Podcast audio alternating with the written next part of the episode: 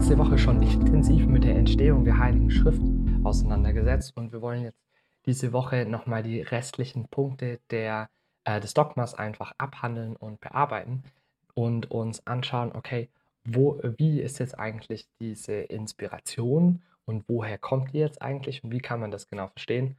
Und dann schauen wir uns nochmal grundlegende Wesensmerkmale der Heiligen Schrift an, die uns helfen sollen, einfach so einen grundlegenden und so einen umfassenden Blick des Wortes Gottes zu erarbeiten. Dieses ganze Konzept und dieses ganze Ding mit Inspiration ähm, kennt ihr vielleicht, ähm, man hat das schon so oft gehört, das ist irgendwie sowas, das ist, äh, das sind so Dinge, da merkt man richtig, wie relevant das eigentlich auch ist, Dogmatik und Systematik zu betreiben und so ein bisschen über die Sachen nachzudenken, weil jeder von uns kennt diesen Satz, ja, Gottes Wort ist inspiriert und oder vom Heiligen Geist eingegeben. Das hört man so oft in der Gemeinde, das kriegt man mit, das steht irgendwie, keine Ahnung, auf schlechten christlichen Flyern und Post-its. Und ähm, keine so richtig kann einem aber beantworten, was das jetzt eigentlich bedeutet, was für Konsequenzen zieht man da daraus. Irgendwie hat es ganz irgendwas mit Autorität zu tun, also sollte ich dem glauben oder soll ich ihm nicht glauben? Ähm, wie muss ich das bewerten? Aber worum es da eigentlich geht, das weiß man nicht so genau. Und deswegen wollen wir uns heute anschauen, wie man Inspiration verstehen kann. Ich will euch drei Stufen der Inspiration oder drei äh, Sichtweisen der Inspiration mitgeben, die so auch über die Jahrhunderte hinweg entstanden und verstanden sind, äh, wurden und ähm, euch auch Stärken und Schwächen davon sagen und ähm, jetzt gar nicht so sehr äh, irgendwie auf eine bestimmte Inspirationsstufe sich fokussieren oder da festhalten, sondern euch das einfach nur mitgeben, dass man das auch ein bisschen nuancierter betrachten kann und ähm, dass das gar nicht so eindeutig und so klar ist. Die erste Inspirationsstufe, das ist so ein bisschen das, wo ich überzeugt bin, da könnte auch jeder drauf kommen, ist einfach eine wörtliche Inspiration. Also auf welche Art und Weise ist das, was wir in der Bibel haben, Wort Gottes? Naja, jedes Wort, was in der Bibel steht, ist halt Wort Gottes. Also Gott hat jedes einzelne Wort, Wort wörtlich, genauso wie es da steht, inspiriert. Da merkt man schon, ah, okay, ähm, was bedeutet das? Was sind da die Konsequenzen? Naja, die Konsequenzen sind im Endeffekt, jedes Wort ist Gottes Wort und damit lässt sich an keinem der einzelnen Wörter ähm, was rumrütteln und äh, die müssen, so wie sie dastehen, auch von Gott genauso intendiert sein. Und das ist natürlich herausfordernd. Das stellt uns vor einige Probleme, die wir am besten ähm, sehen, wenn wir mal in eine andere Religion kurz reingucken, nämlich in den Islam. Da haben wir nämlich diese Inspirationsform mit dem Koran in Form des Korans so stehen. Der Koran ist wörtlich diktiert, also es ist das Diktat Gottes. Gott hat das Ding so eingehämmert, dem äh, Mohammed, und der Mohammed hat es einfach nur aufgeschrieben. Äh, und deswegen kann der Koran zum Beispiel auch nicht übersetzt werden. Eine deutsche Übersetzung des Korans ist nicht der Koran, sondern das ist nur eine Übersetzung davon. Und das eigentliche Wort Gottes äh, im islamischen Sinne, äh, das ist dieses arabische Ding. Ähm, und deswegen kann der auch nicht gedruckt werden, sondern deswegen muss der von Hand geschrieben werden. Und da gibt es ganz viele verrückte Sachen und Konsequenzen, die sich daraus folgen. Und wenn nur ein Wort davon irgendwie schwierig ist, dann würde das, oder äh, zum Beispiel falsch das steht, würde das bedeuten, Gott hat sich verschrieben. Auch in der Reproduktion, also in der, in der Kopier, also im, im Kopieren der Schriften dann, gerade zu der Zeit, wo es, äh, sie entstanden sind und wo man das alles ja noch von Hand machen musste, ist es natürlich total krass, weil das bedeutet, wenn du dich verschrieben hast, dann hast du dich verschrieben, Ende, alles wegschmeißen, nochmal neu anfangen. Das funktioniert sonst anders nicht. Ähm, da, das gibt natürlich eine gewisse, also eine gewisse Haltstarrigkeit und eine gewisse Fokussiertheit auf die einzelnen Dinge. Und es führt auch, auch zu gewissen Problemen, weil wenn man eben in die Textforschung schaut und in die ähm, Textkritik schaut, also die Wissenschaft, die versucht, diese einzelnen tausende Manuskripte, die wir haben, ähm, die eben zusammenzufassen da, äh, und die zu verstehen, die zurückzuverfolgen und um eben zu versuchen, diesen Urtext äh, zu erarbeiten, ähm, die merkt auch, dass es da bestimmte Kniffe gibt, dass es manchmal auch grammatikalische Fehler gibt, die beim Abschreiben entstanden sind. Und ähm, so ist es natürlich herausfordernd, da noch eine stark wörtliche, ähm, über, also eine stark wörtliche Inspiration zu halten. Äh, zumal ja auch da äh, Wörter drin sind, zum Beispiel, dass Paulus im Korintherbrief sagt, ähm, das ist jetzt nicht Gottes, also das ist nicht von Gottes Geist eingegebene Wort, aber meine Meinung dazu ist das. Äh, und dann müsste man sagen, okay, jedes einzelne von diesen Wörtern, also dass Paulus sagt, das ist nicht Gottes Meinung, sondern äh, das ist meine Meinung äh, und jetzt kein, eins, äh, kein klares Wort von Gott, selbst das muss Gott dann da eingegeben haben. Und das führt einfach zu so ein paar Schwierigkeiten. Und deswegen strebt man eigentlich aus christlicher Perspektive meistens die nächste Stufe an. Die geht praktisch jetzt ein Stück zurück, sage ich jetzt mal, dass sie eben nicht sagt, okay, das einzelne Wort von Gott ist inspiriert, sondern die Person, die das geschrieben hat, ist auf besondere Art und Weise von Gott inspiriert durch den Heiligen Geist, ausgerüstet mit dem Wissen und äh, mit einem Trieb und mit einem Gehorsam auf den Geist Gottes zu hören und schreibt nun eben dieses Wort auf. Und Gott macht praktisch da eine gewisse, also gibt dem Ganzen eine gewisse Freiheit. Es rückt stärker der Sinn der einzelnen Textpassagen und die Aussagen der einzelnen Texte in den Fokus und nicht die einzelnen Wörter in ihrer grammatikalischen, kontextuellen Position. Ähm, und damit öffnet man eben die Möglichkeit für Übersetzung. Man gesteht auch vielleicht gewisse Fehler bei einem Abschreibeprozess ein, ähm, den man dann natürlich zurückverfolgen kann. Und man sagt eben, äh, und vor allem, und das ist so ein bisschen auch das Relevante, ähm, man akzeptiert, dass äh, Gottes Wort so groß und so gnädig ist, dass es auch den kulturellen Kontext und den Hintergrund des einzelnen Autors mit einfließen lässt in, ähm, in, de, in das Wort Gottes, weil das Wort Gottes ist in einem gewissen kulturellen Kontext geschrieben worden und das ist auch in Ordnung so und das ist auch gut so. Und Gott in seiner Größe und in seinem, äh, in seinem Entsteh also und im weiteren Entstehungsprozess der Bibel hat es dann so wohl geordnet, dass es am Ende alles zusammenhängend sein Wort Gottes ist und dass er sich damit vollständig identifizieren kann, aber dass auch ähm, bis zu einem gewissen Grad es von Menschen geschrieben wurde, die keine Roboter waren, sondern die eben von Gottes Geist eingegeben wurden und in besonderen Momenten, wo der Geist besonders gewirkt hat, eben Gottes Wort geschrieben haben, wo Gott gesagt hat, das ist mein autoritatives Wort, da stehe ich dahinter, da mache ich mich voll eins. Oder direkt die Leute auch ähm, ermutigt hat und gesagt hat, hey, schreib das wirklich auf. Also es gibt natürlich unterschiedliche Formen, wie Gott dann da drin dann gewirkt hat.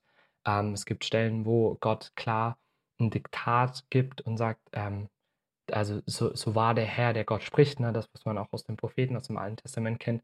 Und dann wiederum hat er einen Teil von Gottes, also Gottes Wort gezählt, was eine geschichtliche, ähm, also eine geschichtliche Aufarbeitung von Ereignissen war, wie zum Beispiel die Apostelgeschichte, wo Lukas hingegangen ist und äh, Leute interviewt hat und äh, versucht hat, ein Geschichtswerk zu schreiben. Und Gott hat gesagt, ja, das ist Gottes Wort, das ist von Gott eingegeben, dass das so da steht, wie es da steht. Äh, und da sieht man einfach, dass Gott da auf verschiedene Arten und Weisen durch verschiedene Personen wirkt und dass es versucht, diese Inspirationsstufe oder das Inspirationsverständnis des personalen äh, Verständnisses ähm, zu betonen und sich dementsprechend dann auch abzugrenzen zu dem wörtlichen Verständnis. Man kann jetzt aber natürlich nochmal eine Stufe zurückgehen und in die sogenannte Realinspirationsverständnis gehen. Was bedeutet jetzt real? Naja, Gott ähm, also die, Real, Realinspiration sagt, dass Gott jetzt nicht zwingend direkt die Person ähm, inspiriert hat, die das geschrieben hat, sondern dass das Wort Gottes dadurch Wort Gottes ist, dass indem ich als Christ mit dem Heiligen Geist dieses Wort lese, in meinem Lese- und Verständnisprozess Gott wirkt und durch den Heiligen Geist dieses Wort inspiriert und zu Gottes Wort macht. Das heißt, in meinem persönlichen Leseverständnis wird dieses Wort auf besondere Art und Weise mh, hm, Gottes Wort und wird mir und, und Gott offenbart sich darin mir. Ähm, und damit, damit baut man sich natürlich, also es ist natürlich so, dass man eben dadurch einen Schritt zurückgeht und ähm, diesen ganzen Entstehungsprozess auf eine eher natürlichere Art und Weise sieht. Ja. Und vielleicht jetzt auch sagen wird, okay, das ist nicht mehr so ganz klar und deutlich, dass Gott hier ähm, Menschen gelenkt hat, damit das entstehen konnte, ähm, sondern wir gehen eben davon aus, dass es was viel Persönlicheres ist zwischen dem Leser und dem Wort Gottes und dass Gott damit in diesem Kommunikationsprozess steht und dadurch das Wort Gottes inspiriert ist. Das ist meistens natürlich auch die, das Verständnis, was die liberale Theologie vertritt, weil sie damit ähm, das, ähm, die Heilige Schrift nicht nur als Wort Gottes sehen kann, sondern auch als Buch, das wissenschaftlich untersucht und äh, begutachtet werden kann. Und wir es damit als reines Menschenwerk äh, untersuchen und verstehen können und die Aussagen herausarbeiten können und dann eben ähm, trotzdem den Garant dafür haben, dass wenn jemand normales das liest, der nicht vielleicht wissenschaftlich unterwegs ist und da eher das mit einem Glaubenshintergrund liest, trotzdem darin Gottes offenbartes Wort erkennen und verstehen kann und äh, damit in eine Be Beziehung zu Gott treten kann, indem sich Gott darin offenbart. Und gleichzeitig, und das finde ich eigentlich auch eine relativ schöne Sache daran, was sie damit, oder was heißt, was ist eine relativ schöne Sache, aber ein Problem, was sie dadurch auch lösen, ist, dass sie halt sagen, okay, ähm, warum wird nicht jeder Christ, der die Bibel liest? Ähm, weil sie eben sagen, okay, das sind dann Momente, wo der Heilige Geist nicht auf besondere, also wo, wo, wo eben die Bibel nicht zum Wort Gottes wird. Und auch wenn wir Tag ein, Tag aus Bibel lesen, ähm, dann haben wir auch öfters mal Momente, wo wir merken, hm, okay, diese Geschichte, das äh, hat mir jetzt in meinem Glauben nicht weitergeholfen, da hat sich mir Gott auch nicht gezeigt, sondern ich habe halt das einfach gelesen, das ist eine Geschichte, die steht jetzt in der Bibel, toll, ähm, aber es hat jetzt mit mir nichts gemacht oder so. Und da kann man eben sagen, okay, es gibt halt Momente, wo sich Gott mir offenbart oder nicht. Es hat aber natürlich definitiv Schwachstellen und ähm, ich will jetzt nicht äh, dafür plädieren, eben diese Position oder diese Sichtweise zu vertreten, aber das sind eigentlich so die drei gängigsten Inspirationssichtweisen, die man so haben kann, ähm, die natürlich in einem gewissen Rahmen abgeschwächt oder äh, strenger und enger ähm, gesehen werden und eben oder die Sachen eben bestimmt weiter sehen und die so in der Theologie auch vertreten werden. Welche der ähm, Inspirationsmodelle vertretet ihr denn oder welche findet ihr plausibel? Ihr könnt ja gerne mal in die Kommentare schreiben, ähm, was ihr vielleicht attraktiv findet, vielleicht auch aus welchen Gründen. Und wir können da gerne ins Gespräch kommen, aber damit will ich den Teil äh, des Dogmas jetzt mal abschließen und auch mal beiseite lassen. Und wir wollen uns jetzt am Ende der Folge einfach nochmal, oder was heißt, wir wollen uns jetzt eben im zweiten Teil der Folge nochmal ein bisschen tiefer anschauen. Okay, was können wir denn jetzt, also wie, wie verstehen wir eigentlich die Schrift? Was beinhaltet die? Worum, worum geht es da? Und eins der Wesensmerkmale der Schrift ist, dass sie Autorität hat.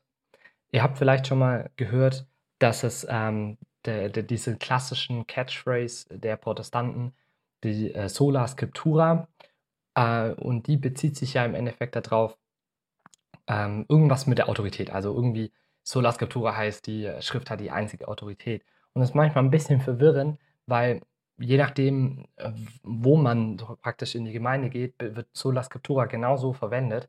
Nämlich zu sagen, die Schrift ist, hat absolute Autorität ähm, und damit vermischt man manchmal historische Begriffe mit ähm, aktuellen theologischen Überzeugungen und nennt die manchmal gleich und das ist manchmal ein bisschen verwirrend.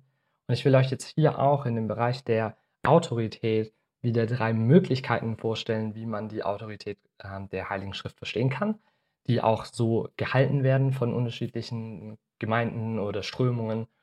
Ähm, und die erste ist im Endeffekt die schwächste, wir fangen jetzt praktisch anders an, äh, wie wir das bei der Inspiration gemacht haben. Die erste Stufe der Autorität wäre zu sagen, ja, die Schrift hat eine Autorität, sie ist von Gottes Geist eingegeben, offensichtlich, aber es gibt auch andere Instanzen und Bereiche, wo Gottes Geist wirkt und wo Gott, wodurch Gott autoritativ zu dem Individuum und zu, dem, zu der gesamten Christenheit spricht. Und dementsprechend gibt es nicht nur die ähm, Bibel als Autorität, sondern es gibt andere Autoritäten, es gibt andere Traditionen, die relevant sind für das christliche Leben. Und ähm, klassischerweise ist eben diese andere Instanz, die neben der Heiligen Schrift dann gesehen wird, die Kirche und die Auslegung der Kirche und wie die Kirche die Bibel versteht und was die Kirche sonst noch so zu sagen hat. Ähm, und wie ihr es vielleicht schon äh, raten könnt, ist äh, die katholische Kirche genau eben diese Sichtweise, dass sie sagt, ja, die Bibel hat eine gewisse Relevanz, hat eine gewisse Autorität, aber dadurch, dass die Kirche Christi verfasste Leib auf der Erde ist, hat sie eben die Autorität von Jesus Christus, auch eben da Entscheidungen zu treffen und Aussagen und gültige und autoritative Lehraussagen zu treffen und äh, muss sich dann nicht zu 100% immer an der Schrift messen lassen, sagt natürlich aber, dass sie auch der Schrift nicht widerspricht, sondern dass sie eigentlich da immer ähm, kohärent ist. Also das wäre im Endeffekt eine Stufe von einer ungenügenden Autorität.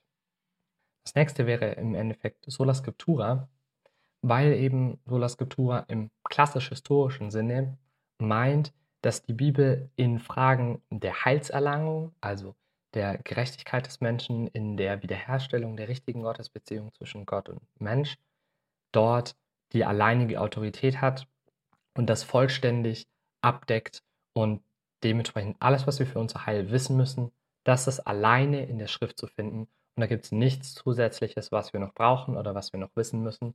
Nichts, was uns versteckt bleibt, sondern das ist alles in der Schrift vollständig alleine da drin. Und da hat die Heilige Schrift auch die einzige Autorität drüber und darin muss sich alles andere messen lassen. Und das ist das im Endeffekt, womit Luther so gerungen hat in der, in der Geschichte, ähm, weil eben zu der halt zu seiner Zeit die Kirche noch dementsprechend Autorität hatte und gesagt hat, hey, nee, es gibt äh, Wissen, das hat eigentlich nur die Kirche und die Kirche vermittelt das an den einzelnen Christen und damit ist jeder einzelne Christ nicht nur auf die Bibel angewiesen und dass er äh, da das Heil finden kann innerhalb der Schrift, sondern ähm, die Kirche hat gesagt, nee, in uns findet man das Heil und wir vermitteln das, weil wir eben wissen, was in der Bibel steht und weil wir das richtig auslegen. Und Paulus hat gemerkt, stopp mal, äh, nicht Paulus, Luther hat gemerkt, als er Paulus gelesen hat, stopp mal, ähm, Paulus sieht es ganz anders, die Schrift sieht es eigentlich ganz anders, als die Kirche das sieht.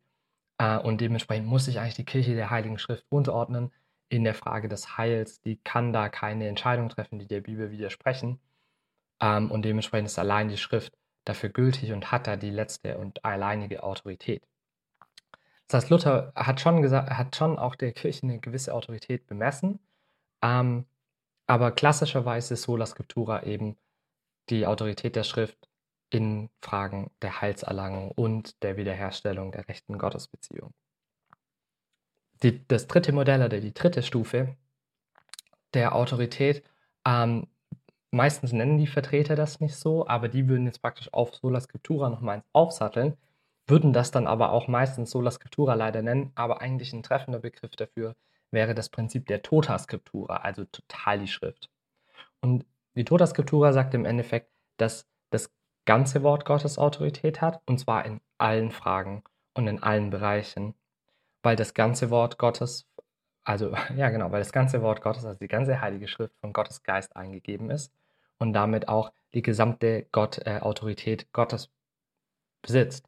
Also wenn es Gottes Wort ist, dann besitzt es Gottes Autorität, weil es eben Gottes Wort ist. Und äh, ein, eine Stelle, die eben äh, meistens als Argument hierfür verwendet wird, ist 2. Timotheus 3, Vers 16 und 17. Denn alle Schrift, von Gott eingegeben, ist nützlich zur Lehre, zur Zurechtweisung, zur Besserung, zur Erziehung in der Gerechtigkeit, dass der Mensch Gottes vollkommen sei, zu allem guten Werk geschickt. Also wir sehen, Timo, äh, Paulus schreibt hier dem Timotheus und erinnert ihn daran, hey, die ganze Bibel ist von Gottes Geist eingegeben und sie ist eben nicht nur zur Heilserlangung nützlich, sondern eben auch zur Erziehung, zur Zurechtweisung, zur Besserung, zur Gerechtigkeit und zur Befähigung der guten Werke. Das heißt, wir sehen hier zum einen eben, okay, Gottes Geist ist, äh, also Gottes Wort ist autoritativ, es ist von Gottes Geist eingegeben und es ist für mehr da als nur für das und für mehr gültig. Wenn wir zu Petrus gehen, Petrus äh, sagt so was ähnliches. In 2. Petrus 1, Vers 21 sagt er, denn es ist noch nie eine Weissagung aus menschlichem Willen hervorgebracht worden, sondern getrieben vom Heiligen Geist haben Menschen in Gottes Auftrag geredet. Das heißt, es ist ganz klar, dass alles, was in der Schrift steht und alles, was die Menschen aufgeschrieben haben in Gottes Wort, autoritativ von Gott so aufge also von Gott autoritativ bestätigt wurde weil noch nie was zusätzlich geschrieben wurde, was nicht von Gott dann am Ende bestätigt wurde in dem, was wir als Heilige Schrift verstehen. Wichtig ist, wenn wir diese, diese Sichtweise vertreten oder wenn wir, äh, wenn wir Tutas, äh, wenn wir Tutas Scriptura betrachten, dann bedeutet es nicht, dass es völlig egal ist ähm, und äh, dass alle anderen Instanzen oder Möglichkeiten oder Bereiche oder Autoritäten jegliche Gültigkeit oder Relevanz verlieren. Also es bedeutet jetzt nicht, dass im Endeffekt wir alles andere vergessen sollen und alleine nur noch die Bibel nehmen sollen, sondern es gibt durchaus gültige und sinnvolle Instanzen, äh, die uns helfen und unterstützen können, und zu lernen und in Gottes Weisheit zu wachsen, aber dass die sich am Ende alle auf die Schrift gründen sollen und dass die Schrift praktisch die Basis und die Grundlage für deren Autorität ist. Und wenn die praktisch der Schrift widersprechen, dann ist im Endeffekt die Schrift die letztgültige Autorität und hat damit Recht und ist dementsprechend vorzuziehen gegenüber diesen anderen Instanzen. Was eben nicht bedeutet, dass die anderen keine Relevanz, keine Gültigkeit und keine Autorität hätten. Genau, also es ist kein Absolutismus hier, sondern es heißt nur, das ist das letztgültige, äh, das End endgültige, die, die Grundlage und die Basis dafür. So wird Tota Scriptura meistens verstanden. Und jetzt könnte man natürlich sagen, hä, Moment mal, okay, aber irgendwie ist es doch ein Zirkelschluss, oder? Wir haben jetzt hier mit der Bibel die ganze Zeit argumentiert und gesagt, okay, die Bibel sagt selber, dass die Bibel äh, die letzte Autorität ist und weil die Bibel die letzte Autorität ist, hat sie damit recht, dass sie sagt, dass sie recht hat. Und ja, könnte man natürlich sagen, okay, es hört sich stark nach einem Zirkelschluss an. Ähm, das Problem ist aber, äh, woher sollen wir denn wissen, was die letztgültige Autorität ist oder nicht? Und im Endeffekt ist die letztgültige Autorität die, äh, die, äh, derjenige oder dasjenige, was dieses, diesem ganzen Ding hier zugrunde liegt. Und das ist nun mal Gott. Also Gott selber hat die letztgültige und absolute Autorität. Wenn er der Schöpfer des ganzen Universums ist, dann hat er die Autorität, über das Universum zu entscheiden. Und wenn Gottes Wort tatsächlich Gottes Wort ist, dann ist dieses Wort von Gott selber autoritativ eingegeben. Also, wenn ihr euch vorstellt, ihr habt äh, im Mittelalter, ihr habt einen König, der König sagt, okay, ich muss dem Volk jetzt was mitteilen, deswegen ähm, schicke ich so einen so Hampelmann los, äh, der hat eine Schriftrolle, wo ich selber geschrieben habe, was ich dem Volk sagen will. Dann stellt er sich auf den Marktplatz und sagt, ähm, hört das Wort des Königs und dann sagt er bla bla bla bla bla. Und jetzt könnte natürlich ein cleverer Kritiker sagen, hä, wie, warum sollen wir diesem Papierstück folgen und dem Papierstück zuhören? Und das sagt doch nur selber, dass es die Autorität hat. Ähm, und äh, deswegen ist es ein Zirkelschluss und deswegen hat dieses Schriftstück keine Autorität. Ja, das Schriftstück sagt selber, dass es Autorität hat, weil es sich auf die zugrunde liegende Autorität in Gott persönlich betritt äh, oder beruft. Und Gott als Schöpfer des Universums hat natürlich die letzte gültige Autorität. Und am Ende des Tages ist es so, alles, was Autorität und vor allem was beinhaltet absolut oder was von sich behauptet, die letztgültige Autorität zu haben, behauptet das immer von sich selber. Also das ist nicht was, was wir ausschließlich in der Bibel finden und womit wir die Bibel widerlegen könnten, sondern jeder, jede Quelle der letztgültigen Autorität sagt von sich selber, dass sie die Quelle der letztgültigen Autorität ist. Ähm, zum Beispiel, wenn ich sage, ähm, ich kann nur glauben, was die Vernunft äh, mir diktiert, und die Vernunft ist meine letzte äh, Quelle der Autorität, dann ist das ein vernünftiger Satz, den ich hier sage. Und damit sagt die Vernunft selber, ähm, ich bin die letzte Quelle der Autorität und deswegen nur was ich sage, was autoritativ ist, das kann autoritativ sein. Und weil ich gesagt habe, dass ich autoritativ bin, bin ich autoritativ. Aha, also die Vernunft geht im Endeffekt, wenn sie die letztgültige Quelle wäre, wird sie das auch so sagen. Ähm, oder man sagt zum Beispiel logische Konsequenz ist meine letztgültige Autorität, weil es logisch ist, sie dazu zu machen. Hm, das sieht man auch plötzlich. Okay, Logik. Wenn Logik die letztgültige Autorität hat, dann hebt sie sich selber genau an diesen Punkt. Oder kantisch vielleicht eher, äh, die Entdeckung der sinnlichen Erfahrungen des Menschen sind die letztgültige Autorität, wenn man herausfinden will, was real ist und was nicht. Weil unsere menschlichen Sinnesorgane nie irgendetwas anderes entdeckt haben. Also sagt mir meine Erfahrung der menschlichen Sinne, dass mein Prinzip wahr ist. Das ist im Endeffekt auch ein Zirkelschluss, oder? Ich weiß, dass es letztgültig keine, äh, ich weiß, dass es keine letztgültige Autorität geben kann, weil ich keine derartige letztgültige äh, Autorität kenne. Das heißt, weil ich es nicht kenne, kann es das nicht geben. Super. Das heißt, ich entscheide wieder über mir selber und sage, dass meine Erfahrung und äh, mein Wissen absolut oder letztendlich gültig ist. Wir sehen hier, das ist einfach ein Problem, das eigentlich unvermeidbar ist. Nur der Unterschied ist, dass wenn wir die Bibel betrachten und wenn wir sie sehen und wenn wir sie in der Praxis anwenden, dann merken wir, dass sie eine gute Grundlage haben und mindestens der erste Schritt ist, dass sie sich eben selber als tatsächliche ähm, Autorität sehen und dass sie in sich selber, und das ist wichtig eben an der Heiligen Schrift zu erkennen, weil das ist ja eben nicht von einer einzigen Person geschrieben, die hier alleine was behauptet, sondern das ist verwoben miteinander. Das sind verschiedene Autoren, die gegenseitig sich bestätigen und von gegen, äh, gegenseitig erkennen, dass Gott in den anderen Personen gesprochen hat, autoritativ. Also es ist, hat eine ganz andere Qualität und eine ganz andere Grundlage ähm, und ist äh, genau und bezieht sich auf was ganz anderes, nämlich die Heilige Schrift bezieht sich im Endeffekt auf die Autorität dessen, der sie gesprochen hat, und das ist Gott. Und wenn Gott der Schöpfer ist, dann liegt in ihm auch das Recht, die absolute Autorität der Schöpfung zu sein. Ein zweiter wesentlicher Aspekt, den die Bibel in sich trägt, oder ein zweites wesentliches Wesensmerkmal der Bibel, ist die Klarheit der Schrift. Mit der Klarheit oder mit der sogenannten Claritas ist im Endeffekt gemeint, dass wir die Bibel verstehen können. Also, dass sie nicht kryptisch ist, dass sie nicht versteckt ist, sondern dass Gott tatsächlich sich darin offenbar gemacht hat, dass das kein Geheimnis ist, was irgendwie noch einen gewissen Schlüssel braucht, um es zu entschließen äh, oder zu übersetzen, sondern es ist klar. Und wichtig ist, dass die, dass die Klarheit der Schrift nicht meint, dass wir keine Auslegung mehr brauchen oder dass alles super easy und langweilig ist, sondern das bedeutet, dass es möglich ist, sie zu verstehen. Zum Beispiel lesen wir im 2. Petrus 3, äh, die Verse 15 und 16, da heißt es, erachte die Geduld unseres Herrn für eure Rettung, wie auch unser geliebter Bruder Paulus nach der Weisheit, die ihm gegeben ist, euch geschrieben hat.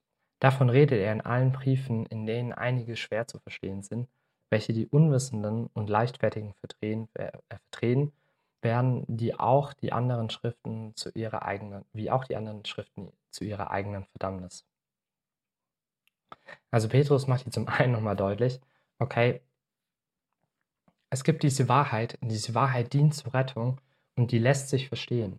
Also, und, da, und das ist wichtig, dass wir sehen, okay, der Kern der Schrift, nämlich das Erlösungswerk von Jesus Christus, das ist das, was mit der Claritas gemeint ist. Das ist eindeutig zu verstehen, das ist klar und offen und vielfältig so stark kommuniziert, dass jeder, der die Schrift liest, das nachvollziehen und das verstehen kann. Aber dass es trotzdem eben, wie Petrus hier auch sagt, ähm, schwere Passagen gibt, in Paulusbriefe zum Beispiel, ähm, die eben nicht so einfach zu verstehen sind und wo es Zeit braucht, das vielleicht auszulegen. Und dass die Schrift klar zu verstehen ist und dass sie immer wieder benutzt wird und dass sie auch erklärt wird und dass man sie sich merken soll und dass man sie lesen soll, das sehen wir zum Beispiel ähm, daran, dass Mose auch überall im Gesetz eigentlich immer wieder die äh, Israeliten daran erinnert und sagt, hey, ihr sollt die Worte lesen, äh, ihr sollt die verstehen, ihr sollt die in euer Herz aufnehmen. Zum Beispiel im fünften Buch Mose in Deuteronomium 6, Vers 6 und 7 sagt er, und diese Worte, die ich dir heute gebiete, sollst du zu Herzen nehmen und sollst sie deinen Kindern einschärfen und davon reden, wenn du in deinem Haus sitzt und unterwegs bist, wenn du dich niederlegst oder aufstehst. Das heißt, wir sollen richtig mit dem Wort Gottes umgehen, wir sollen das kennen, wir sollen das verstehen und das lässt sich auch verstehen und das lässt sich auch als alltäglicher Mensch in seinem Alltag einsetzen, das lässt sich seinen Kindern erklären. Man kann darüber nach, indem man nachdenkt, indem man es liest, auch tatsächlich verstehen und es hat eine Offenheit.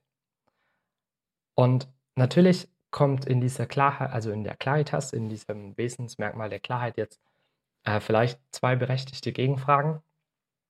Zum einen könnte man jetzt natürlich sagen, okay, ist die ganze Schrift jetzt, also ist die ganze Schrift verständlich? Äh, brauche ich dann überhaupt noch eine Auslegung? Äh, was soll das eigentlich?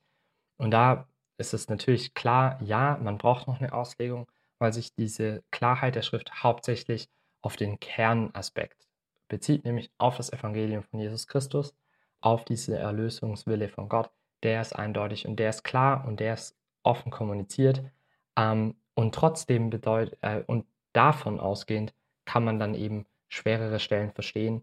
Und auch weil das offen und klar liegt, heißt es noch lange noch nicht, dass man nicht mehr drüber nachdenken muss, was da steht, dass man nicht auch Dinge im Kontext betrachten muss, dass es Zeit und Leben braucht und dass die, Bibel, die Schrift eine gewisse Fülle hat von klareren und unklareren Passagen und man einfach Zeit und Mühe braucht, das zu verstehen und da reinzukommen. Und das leitet im Endeffekt schon so ein bisschen auf diese zweite Frage auf, aus, nämlich, okay, wenn sie klar ist und wenn eigentlich der Kern verstehbar ist, warum brauchen wir denn eigentlich noch Leute, die den ganzen Tag da sitzen und nichts anderes tun, als uns das zu erklären? Dann können wir eigentlich unsere Lehrer in, aus der Gemeinde rausschmeißen, weil brauchen wir nicht, wir verstehen es ja selber auch so. Ja, in einem gewissen Weise, aber als Lehrer kann ich euch sagen, ähm, also zu mir hat man damals immer so, so einen sehr schönen Satz gesagt, die Aufgabe eines Lehrers ist es, sich selbst überflüssig zu machen. Tatsächlich, wenn, ihr, wenn wir alle verstehen würden, wie die Schrift anzuwenden ist, wenn wir alle uns die Mühe machen, immer mehr und besser in der Schrift zu wachsen und zu verstehen, ähm, dann ist der Lehrer vielleicht gar nicht mehr so krass wichtig. Äh, aber was ein Lehrer ja macht, ist im Endeffekt, dass er sein Wissen, was er hat, also den gewissen Vorsprung, die gewisse Mühe, die er schon ähm, reingesteckt hat, um diesen Text, um diese Stelle besser zu verstehen oder was auch immer besser zu verstehen, das ist ja was, was ein Lehrer allgemein macht, dass er das weitergibt. Das heißt, er, er hat jetzt kein Geheimwissen, in das er uns einweiht, sondern er hilft uns einfach nur und nimmt uns an die Hand, das Wort Gottes besser zu verstehen. Und dagegen spricht absolut nichts. Und wir sehen, wir haben das vorhin auch gesehen beim zweiten, äh, im zweiten Petrusbrief, dass es auch einige gibt, die die Inhalte und die Bedeutung verdrehen. Und da ist es natürlich gut, was, wenn wir Leute haben, die ausgerüstet sind, die das Wort dementsprechend studieren und sich die Zeit nehmen und da reingehen und in der Tiefe das so verstehen, um uns davor zu bewahren, dass es Menschen gibt, die dann aus der Mitte aufstehen und äh, uns verführen und das Wort verdrehen äh, und uns da mit reinreißen. Und das ist das, was Paulus zum Beispiel auch Titus schreibt. Ähm, wir lesen es in Titus 1, Vers 9. Also hier geht es um die Voraussetzungen, die ein geistlicher Lehrer oder ein Lehrer eben hat, äh, da haben sollte. Da heißt es, er halte sich an das Wort das verlässlich ist und die Lehre und der Lehre entspricht, auf dass er die Kraft habe zu ermahnen mit der heilsamen Lehre und zu Zurechtweisungen, die widersprechen. Also Paulus sagt, okay, gut, der Lehrer, der soll sich eben an das Wort halten, der soll das Wort richtig kennen, der soll die Lehre verstanden haben, damit er, in, damit er die Möglichkeit hat, eben Christen zu ermahnen, sie heilsam weiterzubringen in dem Verständnis und wenn einige aufstehen und widersprechen, sie zurückzuführen, sanft ähm, in die rechte Lehre und in das rechte Verständnis. Und aus der Klarheit und aus dieser Autorität der Sola Scriptura ähm, formuliert praktisch auch Luther sein ähm, Prinzip, wie, wie die Schrift auszulegen ist. Also wir haben, wir haben ja schon gemerkt, okay, die Schrift hat schon Stellen und das ist jedem sicht, äh, sichtlich, der, ähm, der sich mit der Bibel auseinandersetzt und der ab und zu mal Bibel liest, dass es eine gewisse Auslegungsbedürftigkeit hat. Also es gibt Dinge, die wir nicht sofort verstehen und das ist gut und richtig, dass wir eben diese Lehrer haben, die uns helfen, da drin zu wachsen und diese Dinge besser zu verstehen. Und deswegen braucht es natürlich aber auch ein Prinzip oder ein Verständnis, wie wir jetzt diese Schrift auslegen können und wie wir in diesem, in, in diesem Verständnis der, der Heiligen Schrift wachsen können.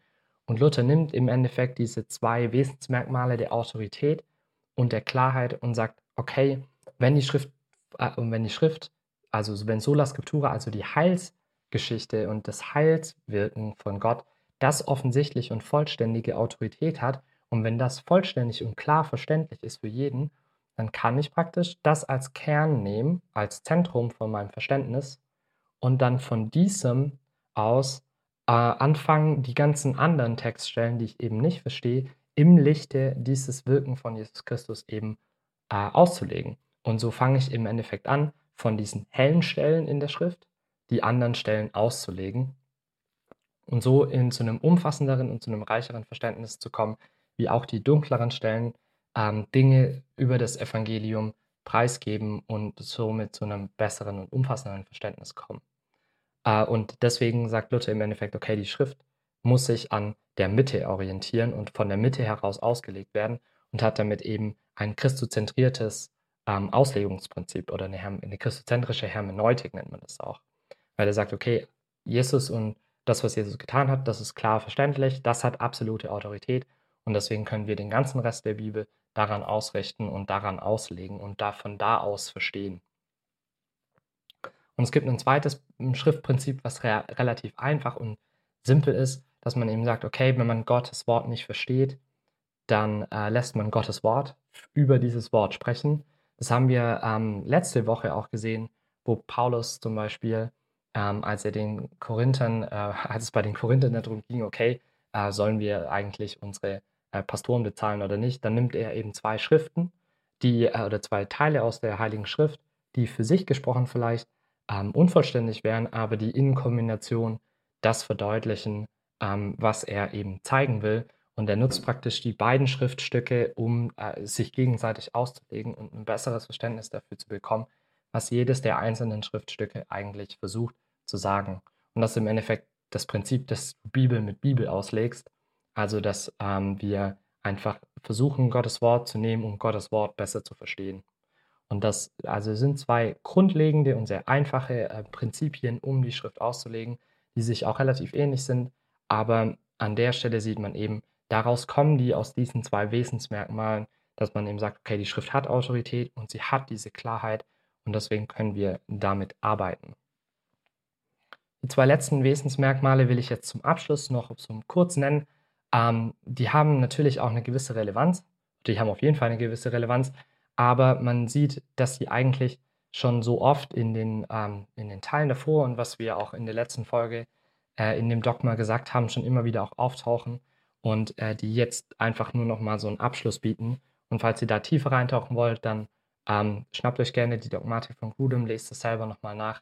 Ihr könnt auch gerne nochmal fragen in den Kommentaren, aber die letzten zwei ähm, Merkmale sind im Endeffekt das Wesensmerkmal der Notwendigkeit, wo man eben sagt, die Notwendigkeit der Heiligen Schrift kann wie folgt definiert werden.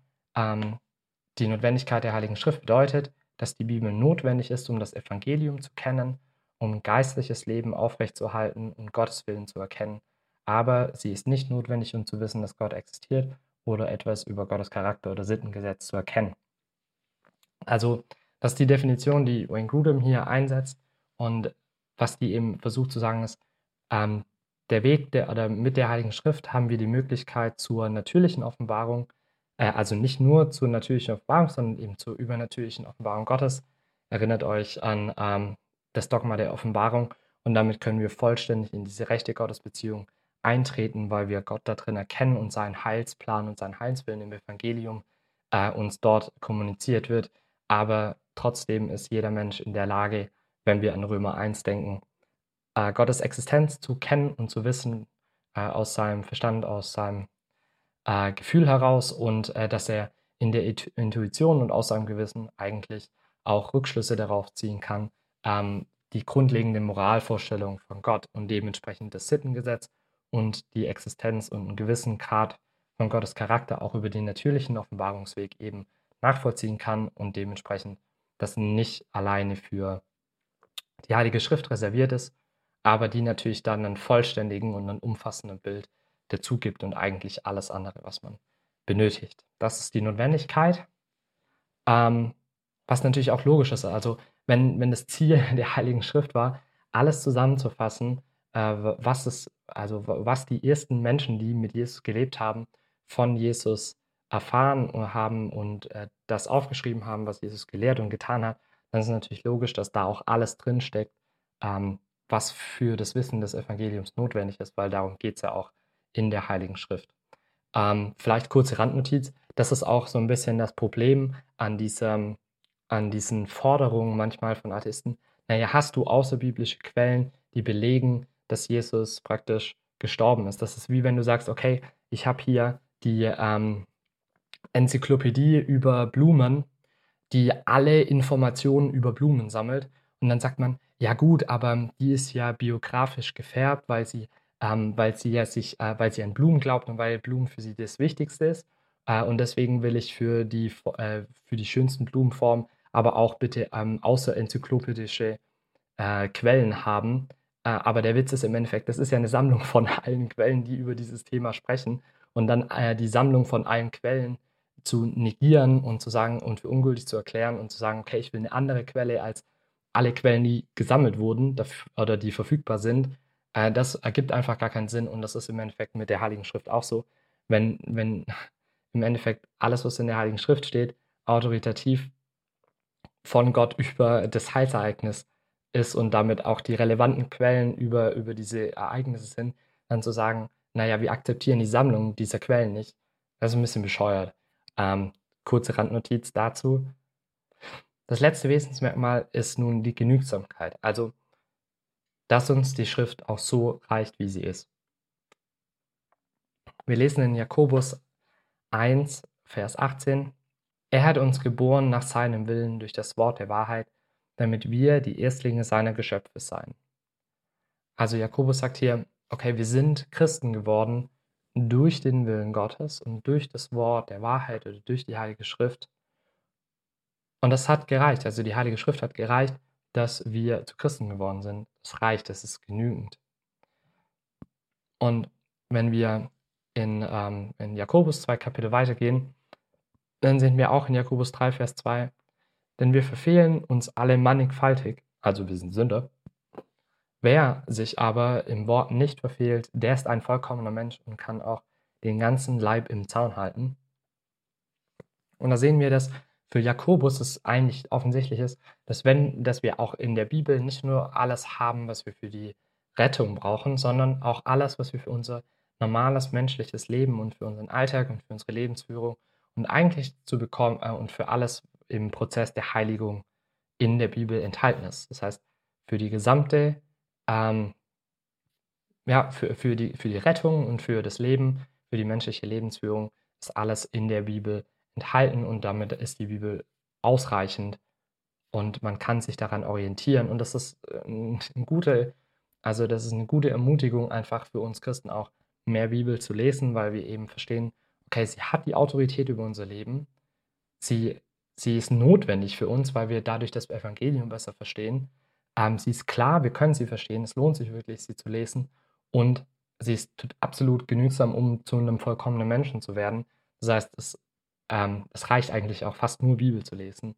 Und Grudem zitiert, äh, oder äh, um Grudem hier nochmal am Ende zu zitieren, er sagt zur Genügsamkeit, einfach ausgedrückt, sagt uns die Lehre der Genügsamkeit der Schrift, dass es möglich ist, systematische Theologie und Ethik zu studieren und Antworten auf die Fragen zu finden, alleine aus der Schrift heraus.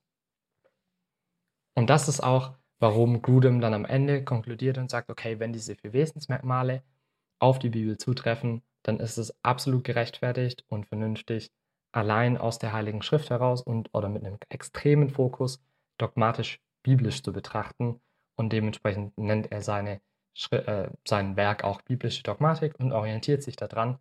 Und ich hoffe, es hat euch ähm, geholfen, jetzt nochmal in diese Merkmale reinzuschauen und in die Inspirationsverständnisse reinzuschauen, um einfach ein besseres Gefühl und ein besseres Verständnis für das Wort Gottes zu kriegen. Und ich hoffe auch, dass ihr ähm, dadurch auch mehr Mut und mehr Spaß habt und wieder neu motiviert seid, vielleicht auch mehr selber Bibel zu lesen oder jetzt erst recht sagt, hey, es lohnt sich, jetzt in der Serie dabei zu sein. Ich freue mich immer äh, auf Kommentare und auf Feedback.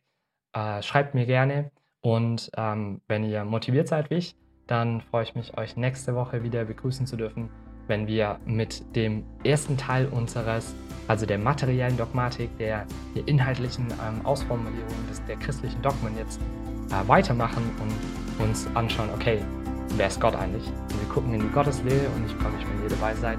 Bis nächste Woche. Ciao.